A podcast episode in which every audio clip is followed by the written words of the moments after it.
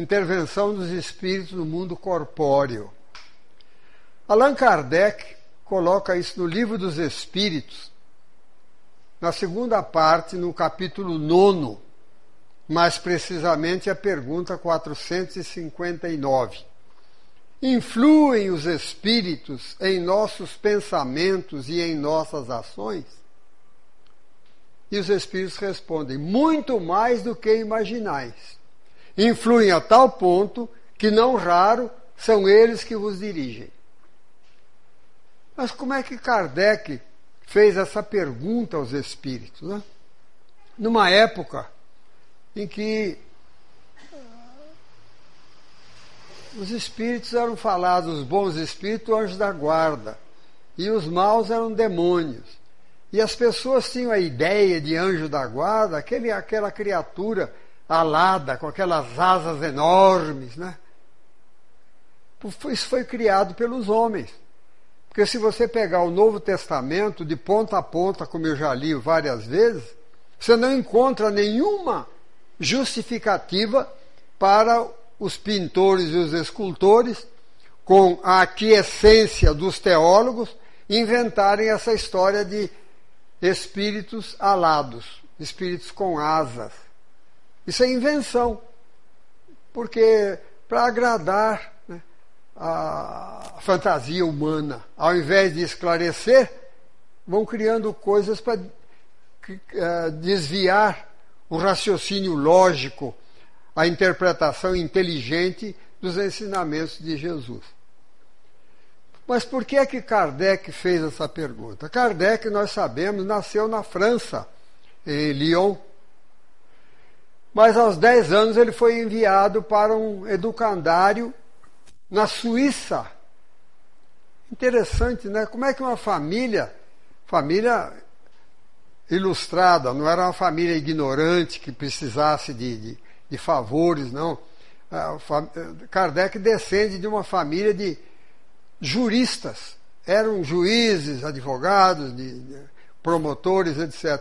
E ele, se ficasse na França, seria compelido a seguir a carreira jurídica. Mas eu acredito que haja outra razão. Que eu pensei muito nisso. Por que, que mandaram o menino sair da França para ir a um país onde falava alemão. Ele, ele falava francês, aprendeu francês, a língua materna dele o francês. Porque o educandário de Pestalozzi, esse grande educador que o mundo ainda não lhe rendeu as homenagens que ele recebe, merece, o homem que transformou a educação na Europa, ele lá nesse educandário protestante, ele teve oportunidade de compulsar o Novo Testamento, que, cuja leitura era proibida aos católicos. Proibida. Ainda nos meus tempos de, de criança, eu nunca fui de outra religião, sempre nasci, nasci espírita, sempre fui espírita. Mas eu estudei num colégio protestante, irmão do Gramber, aqui de Juiz de Fora, lá no interior do estado de São Paulo. E eu via, então, quando via alguém com o Novo Testamento na mão, sabia que não era católico. Havia alunos católicos no colégio, embora protestante, havia alunos católicos. Porque a leitura do novo, da Bíblia, de um modo geral, e do Novo Testamento era terminantemente proibida ao católico, até algumas décadas atrás. Até hoje não é olhada com muito bom gosto, não. Falam que a pessoa não tem condição de entender e tal e tal. Então a pessoa recebe o cristianismo pela visão dos teólogos, que adulteraram, desviaram os ensinamentos de Jesus. Eu tenho até um trabalho, quem quiser receber, eu mando, não cobro nada, mando pela internet. Né? O Espiritismo e o Novo Testamento. É um estudo longo em que eu mostro que o Espiritismo não inventou nada de novo o Espiritismo trouxe de novo as verdades que Jesus ensinou e que foram sepultadas pelos teólogos. Né? Sepultadas, quando não modificadas, adaptadas ao gosto da massa, sem esclarecer. Então, Allan Kardec conhecendo o Novo Testamento, ele viu que havia uma distorção naquilo que era apresentado como influência dos espíritos no mundo corporal. Inventaram-se a história dos anjos e a criatura achava que para ser protegido tinha que ter um anjo com aquelas asas enormes atrás dele, igual a galinha choca. Né? É, a verdade é essa. Não havia uma conscientização de que o espírito, para se manifestar, para ajudar alguém, etc., é o espírito que tem um corpo espiritual, conforme foi fartamente demonstrado por Jesus. Porque muita gente fala alma, minha alma, uma alma, a alma do meu pai, não. É aquele espírito que foi meu pai, não é a alma dele, não. Porque em verdade o Espiritismo nos ensina que ninguém tem alma. Vocês sabem? Ninguém tem alma. Nós somos almas. Nós temos um corpo. É diferente. Você, quando estuda e entende o Espiritismo, você assume a sua condição de ser imortal, de criatura imortal, temporariamente encarnado. E eu dizendo em termos mais rudes, preso a um corpo físico de duração temporária. Né? Temporária. Então Kardec viu né, que no Novo Testamento, umas passagens que eu vou citar aqui.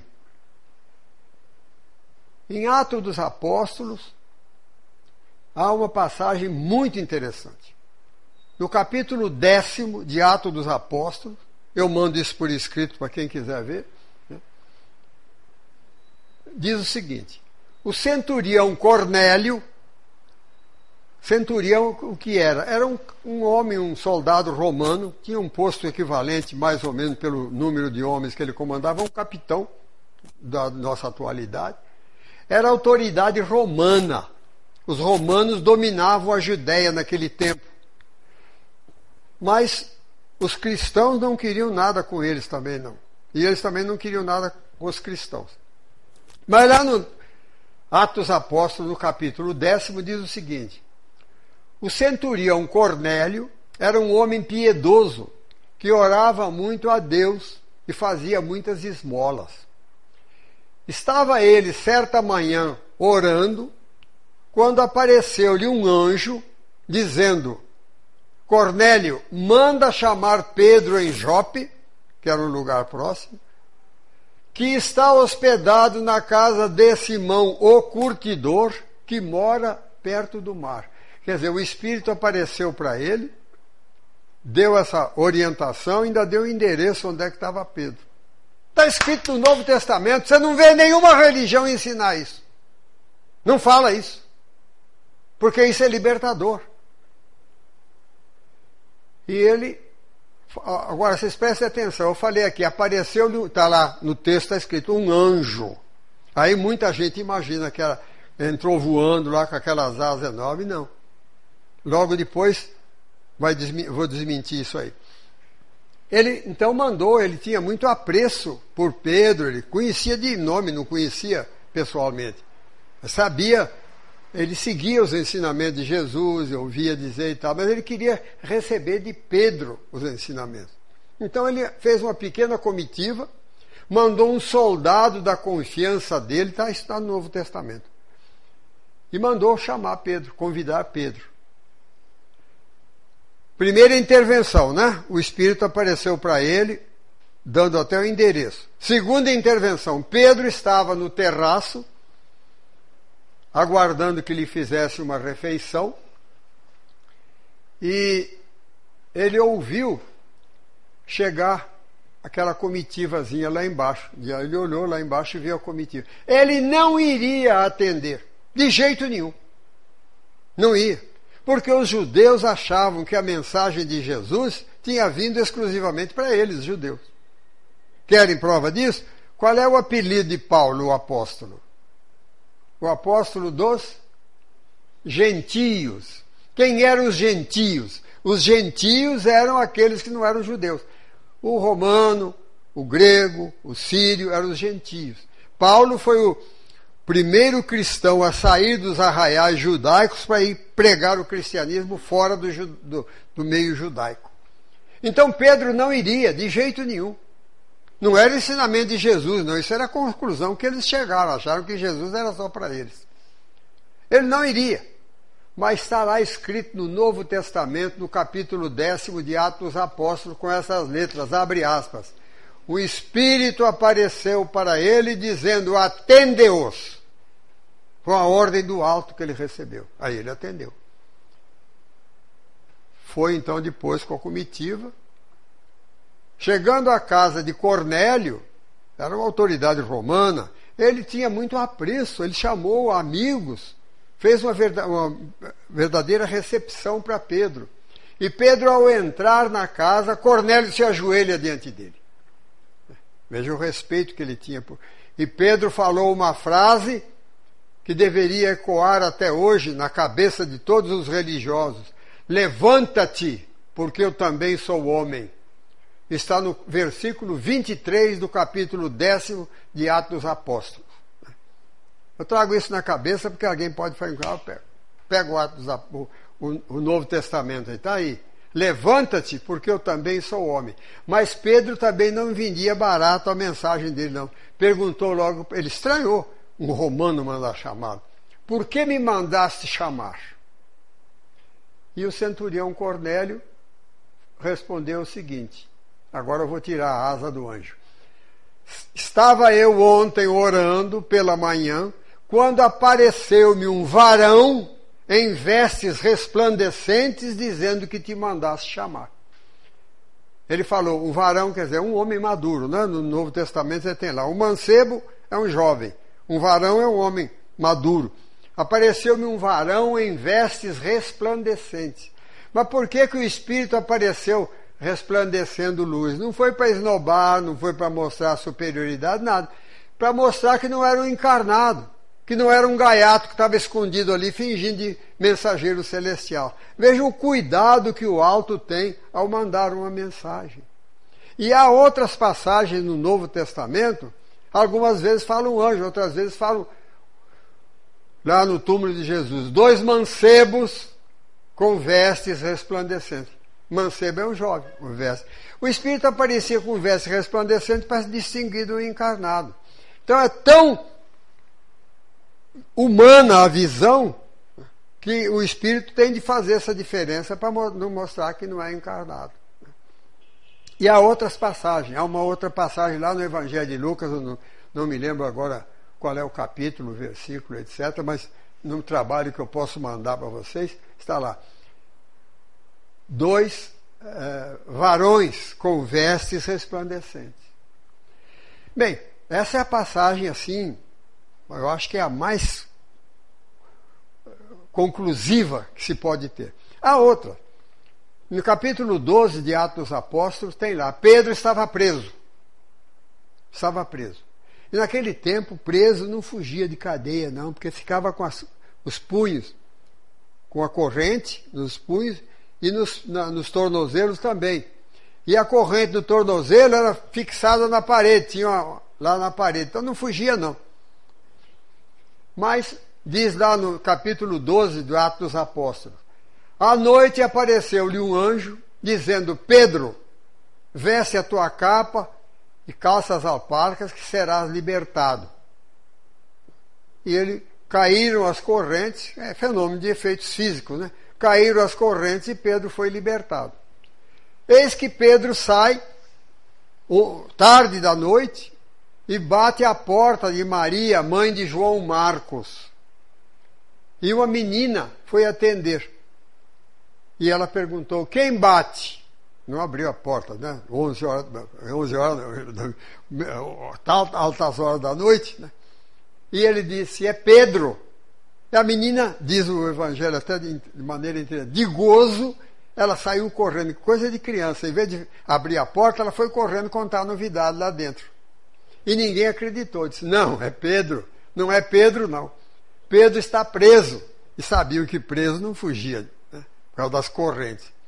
Alguém aventou a hipótese. Deve ser, deve ser o seu anjo. Que anjo é esse? Anjo da guarda? Fugiu fingindo que era Pedro? Anjo mentiroso. Né? Não. É porque os discípulos de Jesus tinham já conhecimento do desdobramento da criatura durante o sono. Isso acontece conosco toda noite. Você deixa o corpo na cama e sai com o seu corpo espiritual. Corpo espiritual, aquele mesmo corpo com que Jesus se apresentou na terra durante 40 dias, depois que foi crucificado e morto. Ele ficou 40 dias aqui na terra, mostrando que ele estava vivo, mas não estava mais encarnado. Por isso eu falo para as pessoas: se algum de vocês, o dia que eu desencarnar, não está muito longe, quando o Pacini era vivo, de noite eu venho mostrar para você que eu estou vivo. Né? Então, cuidado com o que vocês falam. Mas Jesus mostrou que ele estava vivo, mas não estava mais encarnado, não estava mais limitado pela matéria. Nesses 40 dias, ele passou então a atravessar a porta fechada, está lá no Novo Testamento a caminhar com os caminheiros de Emaús. Caminharam dois, dois discípulos, um caminhando para um lugarejo ali perto de Jerusalém. Eis que de repente aparece um estranho perto deles. E ele, ele viram aquele homem estranho, tá? começaram a conversar. E ele, o estranho, perguntou: Por que, que vocês estão aflitos? Você não sabe, estrangeiro, que o nosso mestre foi preso, julgado, condenado, crucificado e morto. Caiu a noite, pararam lá numa estalagem e eles foram fazer o lanche, o McDonald's da vida, lá à beira da, da estrada, naquele tempo. Jesus então vai começar, Jesus parte o pão e agradece a Deus pela refeição. Eu falei ensinando até depois de morto, né? E diz o texto evangélico: e Jesus, e eles reconheceram que era Jesus. E Jesus desapareceu de diante dele. Virou fumaça. Será que Jesus estava querendo mostrar poderes que podia aparecer, desaparecer? Não, ele já tinha curado cego, leproso, paralítico, estrupiado, endemoniado. Ele não precisava mostrar poderes. Ele queria mostrar, deixar que ficasse registrado que ele estava vivo, mas não estava mais encarnado. Por isso eu falo para vocês, ajustem seu vocabulário. Quando alguém desencarnou, você não fala quando fulano era vivo, não. Porque se for eu, por exemplo, eu venho mostrar que eu estou vivo. É. Quando era encarnado. Então, essa, essa existência desse corpo espiritual é um fato. Em essência, nós somos espíritos imortais, dotados de um corpo físico, esse que vocês veem, e um corpo espiritual. Há muitas pessoas. Eu conheci uma pessoa que saía do corpo, saía do corpo, ia longe, falava as coisas que estavam acontecendo lá. Você telefonava para lá para saber exatamente. Ela não lembrava quando voltava.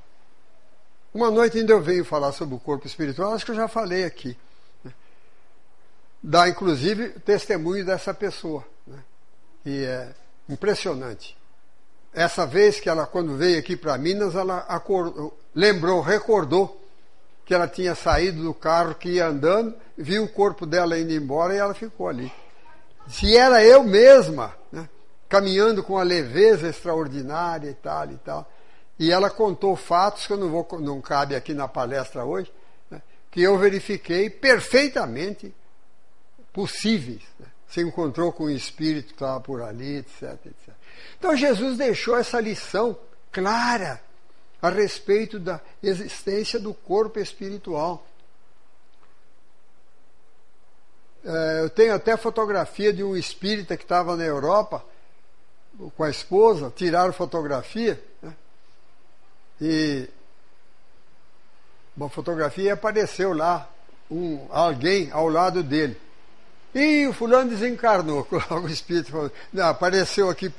Não, ele estava dormindo aqui no Brasil naquela hora, apareceu lá. Bem, então, Allan Kardec, estudando o Novo Testamento, viu esses exemplos. Né? Vários exemplos. Tem um exemplo, por exemplo, de Paulo. Paulo estava em Troas, ou Troade, uma cidade é, lá da Palestina, e diz o, seguinte, o texto, está no, cap, no capítulo 16 de Atos Apóstolos. À noite apareceu-lhe um homem dizendo: Paulo, passa na Macedônia e ajuda-nos. Aquele homem estava encarnado, dormindo lá na Macedônia. Deixou o corpo dormindo, saiu do corpo com seu corpo espiritual e apareceu para Paulo. Paulo era médio vidente. Ele viu, conversou com o Espírito. E se você pegar o Novo Testamento, logo em seguida lá, e Paulo foi para a Macedônia. Agora acontece que as religiões ditas cristãs não ensinam isso, não falam isso. Por quê? Porque, lamentavelmente, foi montado todo um, um aparato para desviar as criaturas da libertação trazida por Jesus. A verdade é essa. A verdade é essa. Inventaram o inferno de penas eternas. Não consta dos ensinamentos de Jesus sofrimento eterno. Eu desafio qualquer pessoa a me mostrar o Novo Testamento. Jesus fala em sofrimento após a morte. Mas ele diz: de lá não sairá sem que tenhas pago o último ceitil. Está lá no capítulo 6 do Sermão da Montanha. Inventaram o inferno de penas eternas, que tem torturado milhões de criaturas aí, desde essa invenção nefasta, nos primeiros tempos do, do movimento cristão no mundo. No Novo Testamento não consta o inferno de penas eternas, não. Não fala em sofrimento eterno, nem tampouco em purgatório. No século V inventaram o purgatório.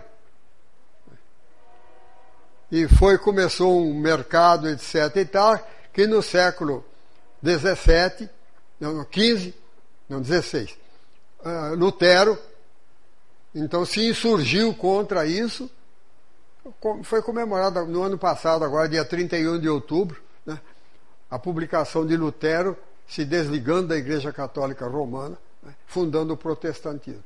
Agora, os protestantes acabaram com o inferno eterno, assim direto. Acabaram, perdão, acabaram com o purgatório.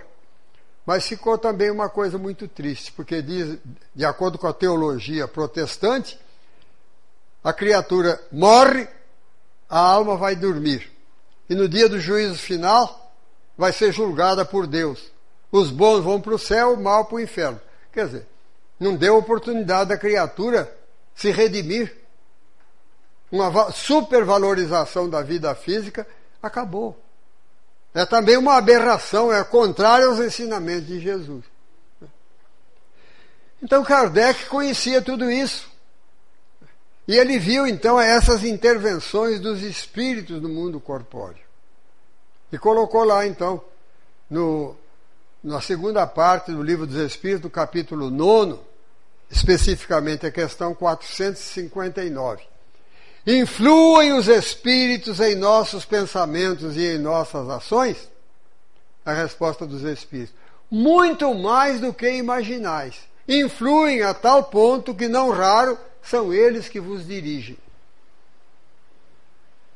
Será que o espírito pode me influir assim, influenciar assim? Me? Em mim? E o meu livre-arbítrio? Você usa o livre-arbítrio quando você escolhe as companhias que vão influenciar a sua vida. Isso fica muito claro no livro dos Espíritos. Porque tem gente que é muito inocente, né? Meio espírita, assim, ouviu falar, sabe que tem um médium evidente, chega para o médium e pergunta: Você está vendo algum obsessor aí do meu lado? Não. Está vendo algum espírito protetor? Ah, nós já não falamos mais anjos da guarda, né? Também não. Bom, já que não tem protetor, mas também não tem obsessor. Isso é uma pergunta inocente.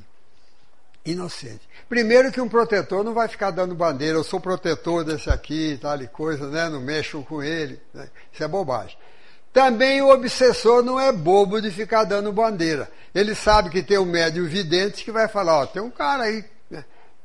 aprontando para você aí, né? ele cai fora, ele sai fora do campo de visão do médio.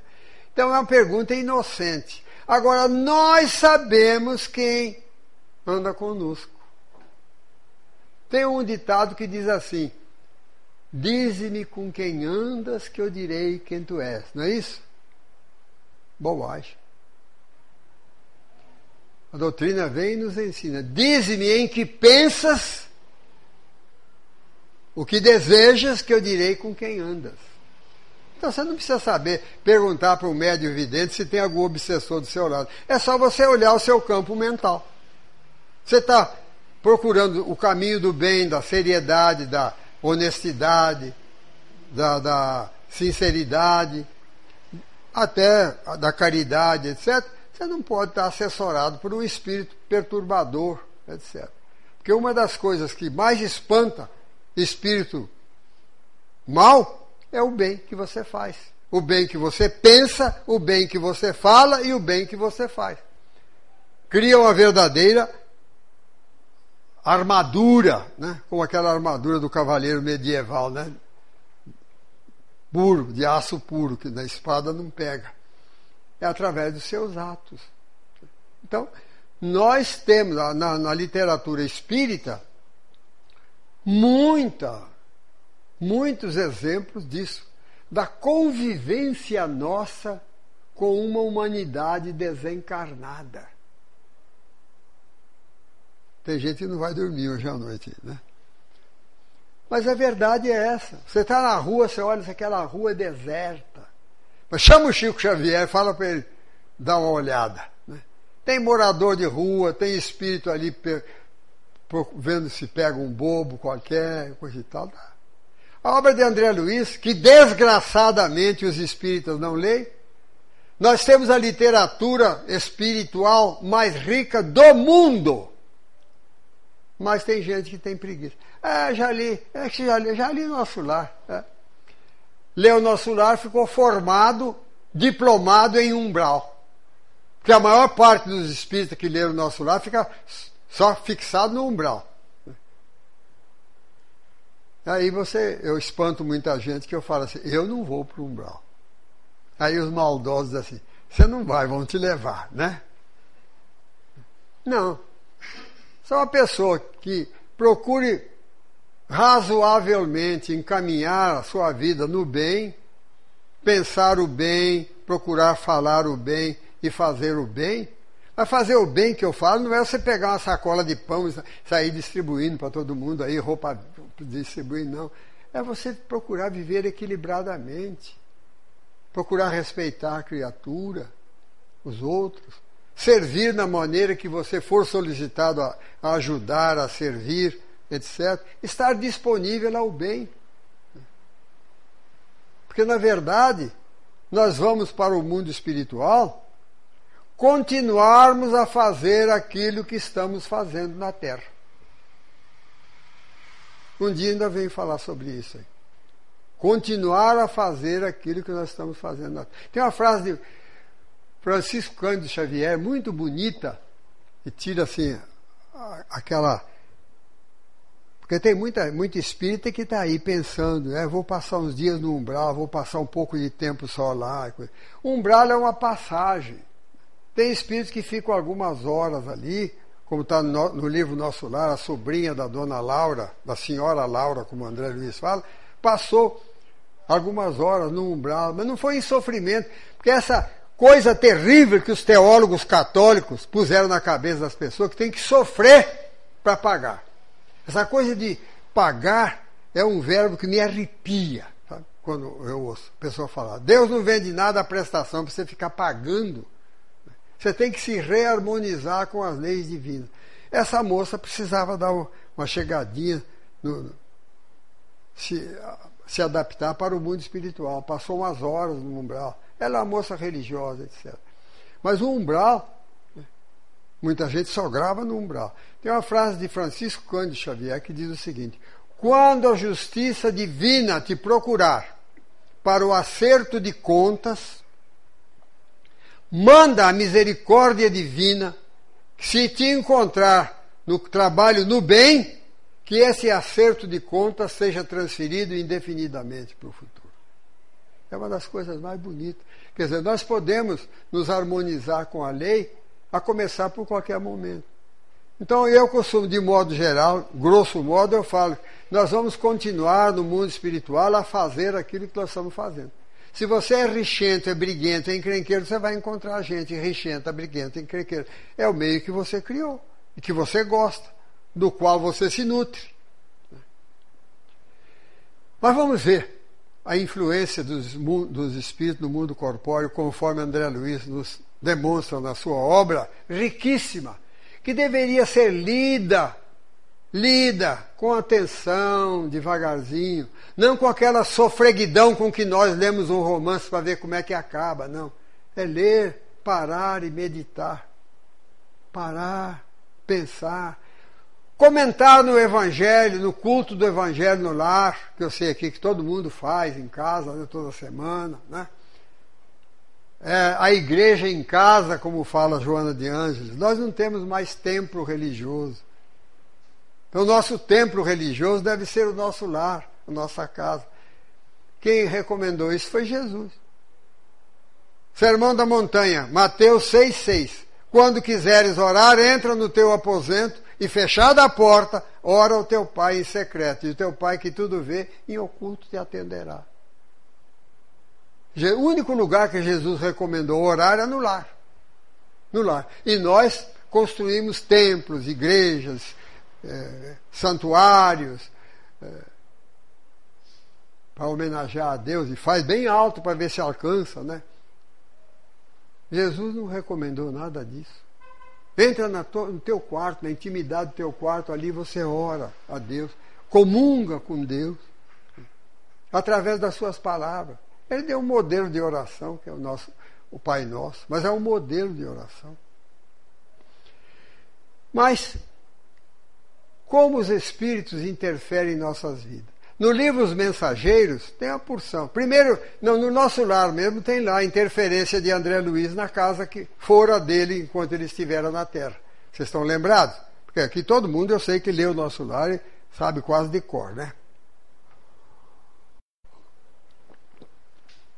André Luiz veio à Terra depois de nove anos, oito no umbral e mais um ano lá em nosso lar. Foi visitar a casa dele, achando que a viúva dele estava de luto ainda, né? chorando a morte do marido. Minha pobre a, a Zélia, ele falava. Né? Chegou lá e encontrou a Zélia dele casada. Né? E o marido dela estava com pneumonia feroz. E ela ainda falando na oração dela, que ele ouviu. Oh, meu Deus, não me deixe ficar viúva pela segunda vez. O marido dela está com uma pneumonia feroz. André Luiz teve aquele golpe, né? Calcula.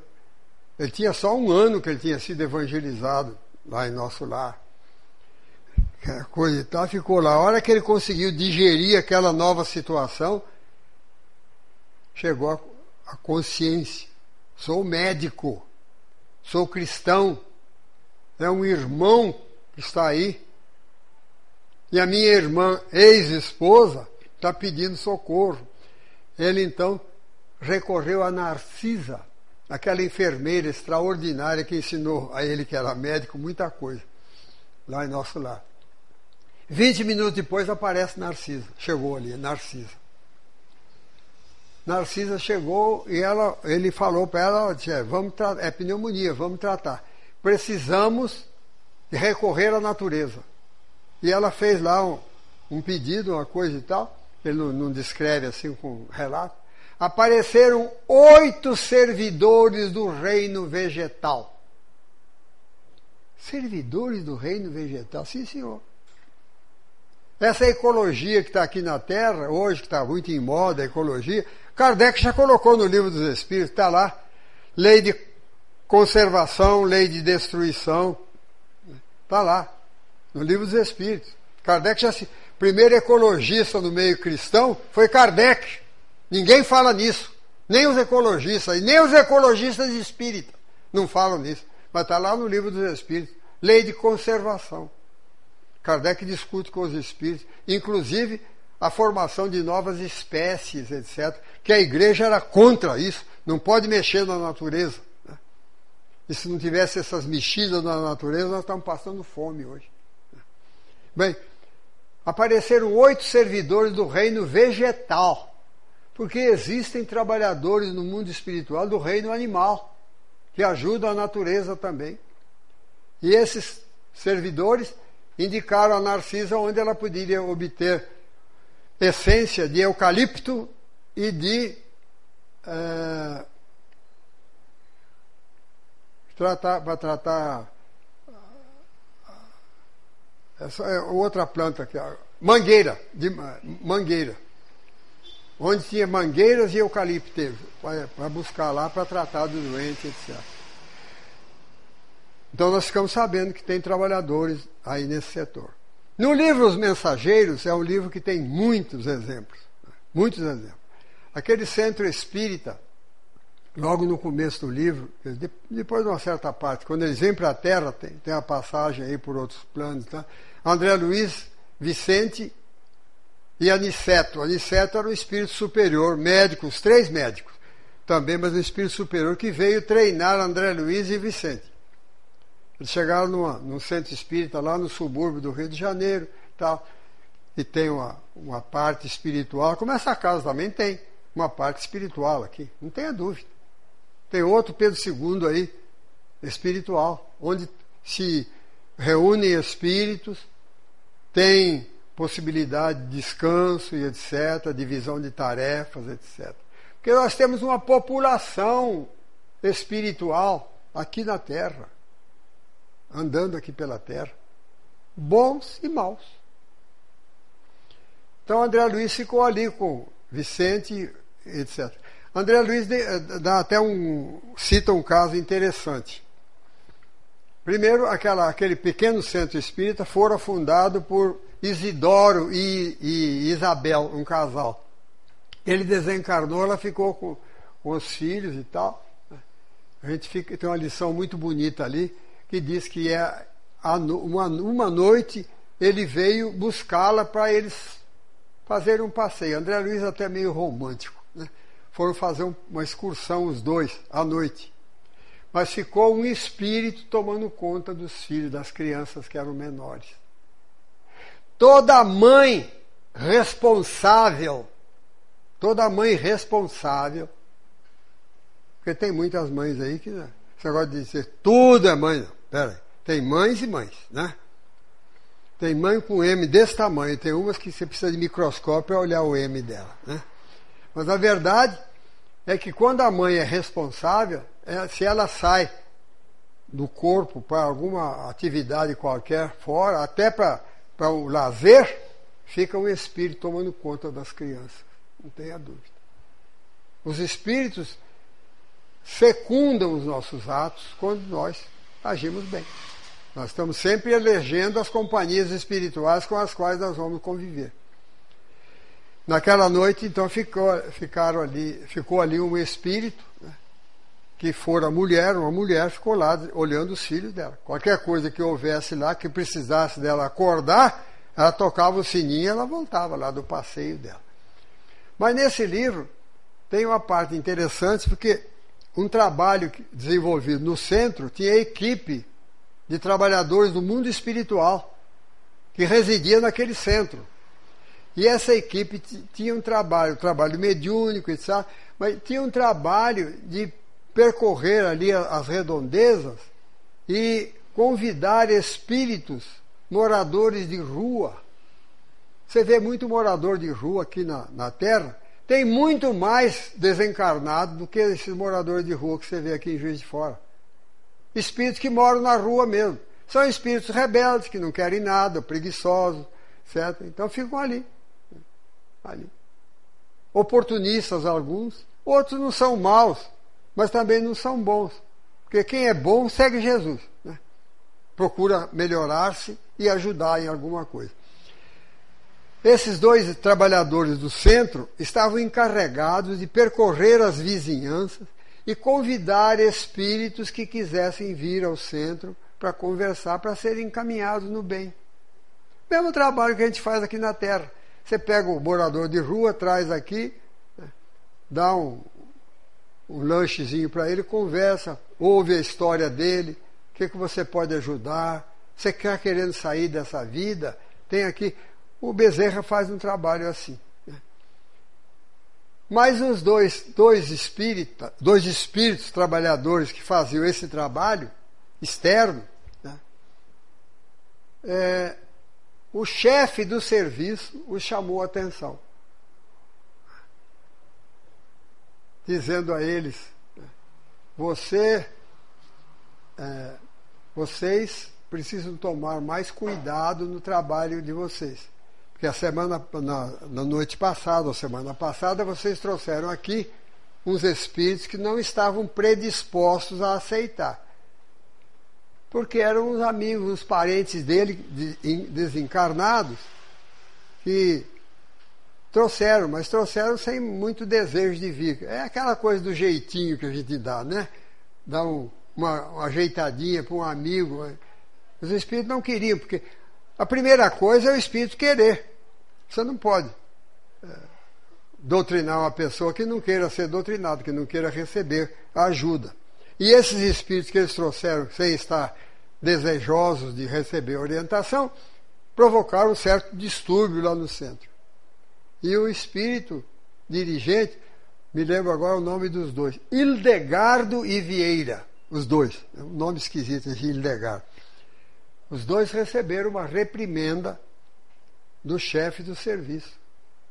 Então você vê hierarquia no mundo espiritual. Aprenda a obedecer, meu irmão, minha irmã. Aprenda a obedecer, porque quem não quem quer tocar a vida de acordo com a sua vontade vai se dar mal. Você tem que se enquadrar no serviço. Né? Se enquadrar no serviço. E falou para ele: vocês tenham mais atenção no trabalho. Vocês trouxeram aqui duas entidades que perturbaram o trabalho, não estavam preparados. Aí diz André Luiz que as duas entidades ficaram palidíssimas, quer dizer que o espírito desencarnado também empalidece quando recebe um sermão, né? Melhor empalidecer do que ficar vermelho de raiva, né?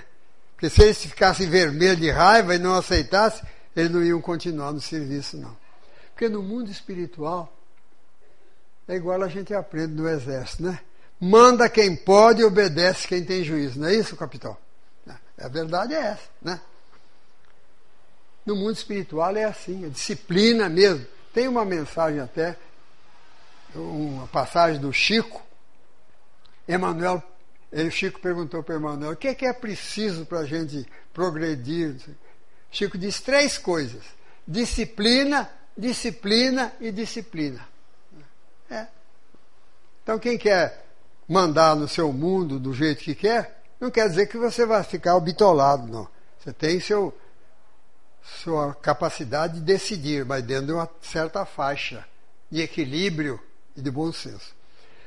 Mas nesse livro ainda tem outras lições muito bonitas. Né? Tem também no livro Missionários da Luz né?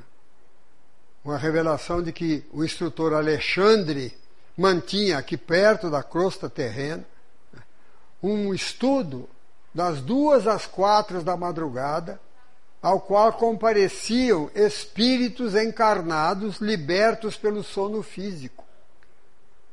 Então a criatura que está com vontade de aprender, de progredir e etc., né, durante a noite se desprende do corpo e vai se beneficiar disso. Não é um, um pobre José Passini que está falando lá, espírito que vem de cima mesmo, espírito que traz lições belíssimas. Está lá no, no livro uh, Missionários da Luz. Mas voltando ao, ao Mensageiro, que é o segundo livro, tem uma passagem lindíssima nos Mensageiros. Diz que André Luiz Vicente e Aniceto, os três trabalharam a noite inteira dando socorro, etc., ajudando gente. Porque nós muitas vezes recebemos a ajuda de espíritos enquanto dormimos. Nem sabemos disso. Porque o espírito sabe que você não pode desencarnar ainda.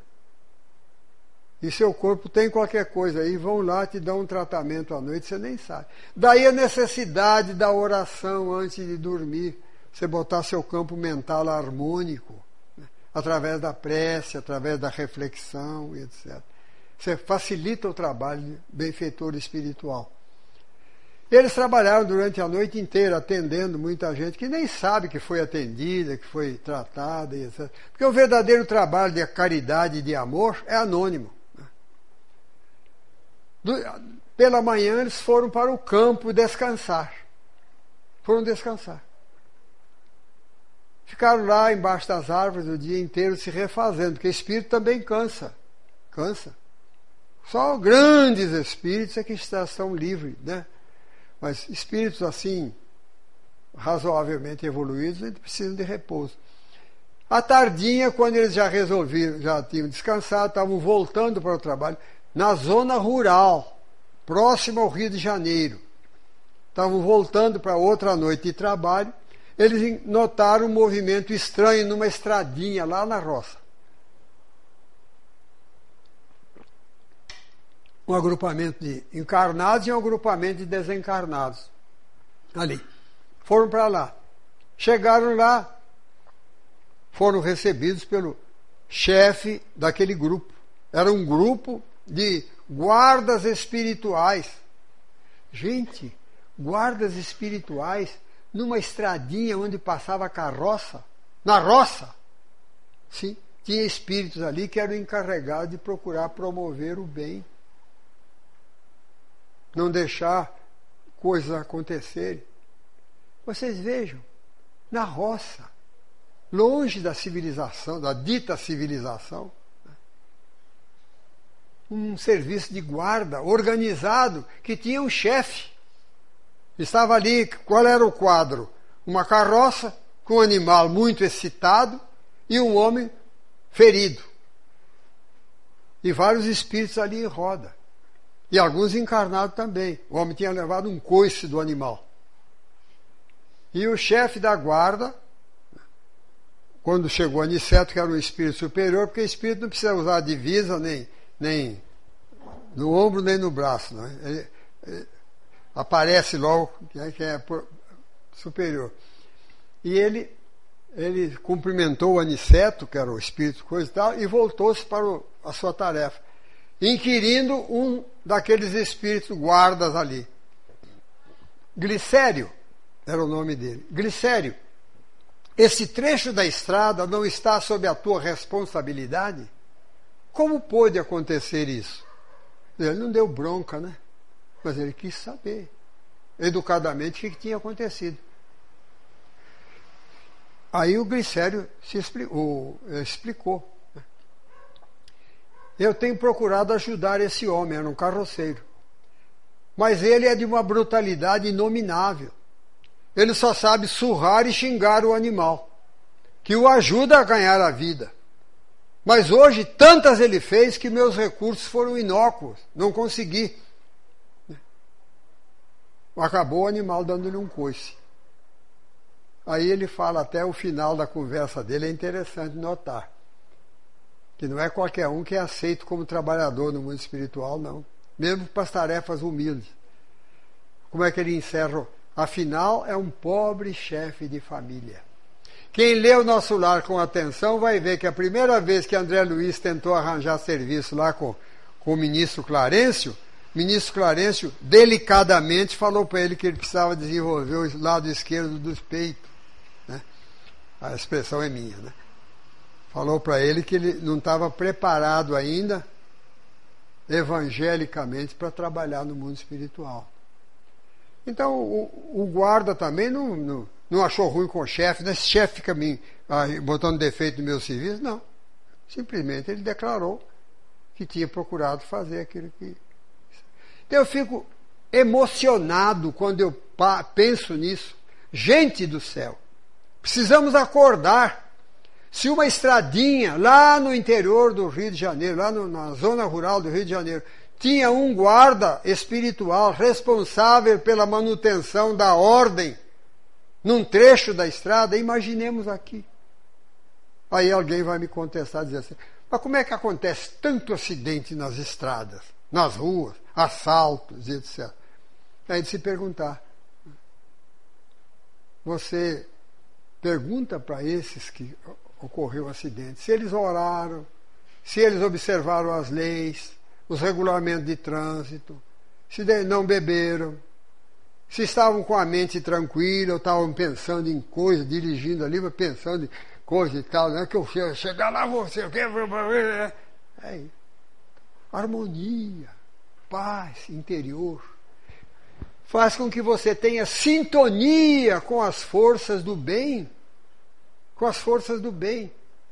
O fenômeno é semelhante ao fenômeno, esse fenômeno aqui, que está transmitindo a minha voz para lá, é de sintonia.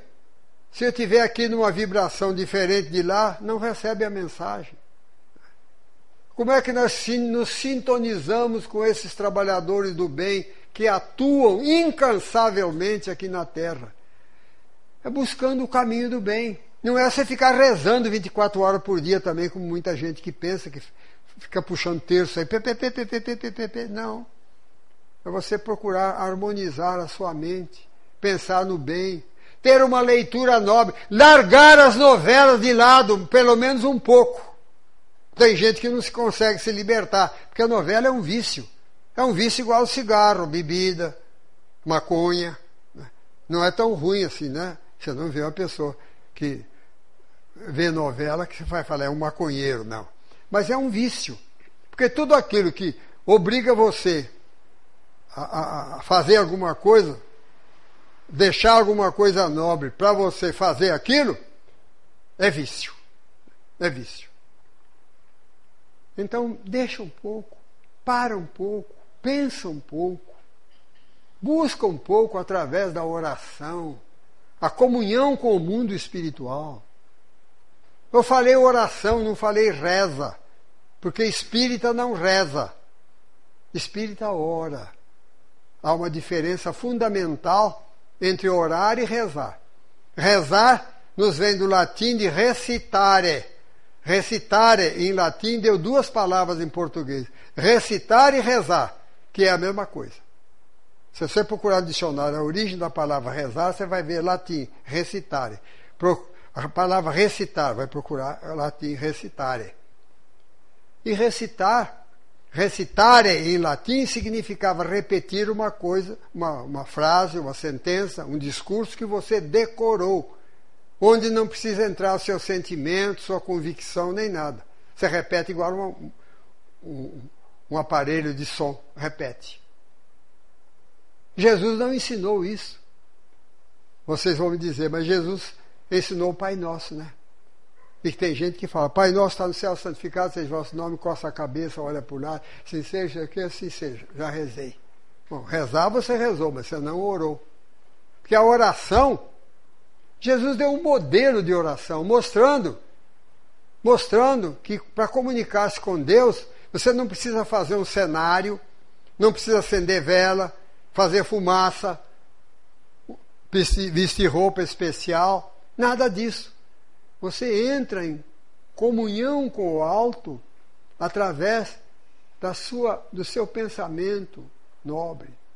E a recomendação de Jesus é essa: quando quiseres orar, entra no teu aposento e fechada a porta, ora ao teu pai em secreto, e o teu pai que tudo vê em oculto te atenderá. Pode fechar aspas aí. E Jesus fala para você entrar no teu canto, onde você dorme. Fecha a porta para você ter consciência daquilo que você fala, para você não ficar repetindo, como muita gente fica, Pai nosso está no céu, santificado seja o vosso nome, é nós. Né? Não. Você tem de ter consciência daquilo que você fala. A oração não é mágica de, de repetir palavras decoradas, não. A oração é aquela busca que você tem de comungar com o alto, produzindo preferentemente o seu discurso, a sua mensagem, refletindo sobre o que você tem feito, como você tem agido, ou melhor dizendo, como você tem pensado, falado e agido. É aquele encontro, a oração é aquele encontro, não é com Deus, não é com você mesmo, com a sua consciência. Mas infelizmente, o movimento cristão que se formou a partir dos ensinamentos de Jesus, inventou uma porção de práticas alienantes. Rezas repetidas, número até de tantas rezas para isso, tanta reza para aquilo. Jesus não ensinou nada disso. Nós temos de abrir os olhos, gente. O valor da doutrina espírita que nos veio trazer de volta os ensinamentos de Jesus na sua pureza, simplicidade e objetividade originais. Temos de pensar nisso. Não seguirmos essas coisas todas que foram inventadas. Não inventa. Se você procurar no Novo Testamento, nos ensinamentos de Jesus, você não encontra nem o inferno de penas eternas, nem purgatório. Jesus ensinou o caminho para Deus, que é através da prática do bem, do respeito, ao próximo, a Deus, servir a Deus na pessoa do próximo. É isso. Ou servir aqui na terra, ou servir no mundo espiritual. Jesus deu o maior exemplo, ficando 40 dias na terra, depois que desencarnado, que nenhuma religião fala isso. Não enfatiza isso, a imortalidade da alma, à luz do que está no Novo Testamento. Nenhuma religião, eu conheço outras religiões. Nasci espírita, mas estudei outras religiões. Nenhuma religião ensina isso. Enfatiza isso, que Jesus estava vivo, mas não estava mais encarnado. Ficou 40 dias. Isso foi palavra morta. Então fica falando aí, alma do fulano, alma do não sei o quê, orar para as almas, rezar para as almas, oferenda às almas. Não tem sentido. Nós temos que ter certeza de que nós convivemos com uma humanidade desencarnada. Convivemos com uma humanidade desencarnada. Não tenhamos dúvida. Daí tem gente que vai ficar com medo, né? Ficar com medo. Então, tem muitos espíritos que estão por aí. Mas existem legiões de espíritos trabalhadores do bem. É só você procurar sintonia com eles você procurar sintonia com eles. Então eles interferem sim, interferem na medida em que você dá oportunidade a eles. Através dos bons pensamentos, através dos maus pensamentos. Nós sempre somos secundados por espíritos. Se você quer fazer o bem, você tem um espírito bom do seu lado ajudando você a fazer o bem. Se você quiser fazer o mal, você também tem companhias espirituais. Daí está o nosso livre-arbítrio. Daí Jesus falar: Vigiai e orai para não cair em tentação. Vigiar quem? Vigiar os espíritos, não vigiar os seus pensamentos, suas palavras e suas ações. Muito obrigado. Que Jesus nos abençoe.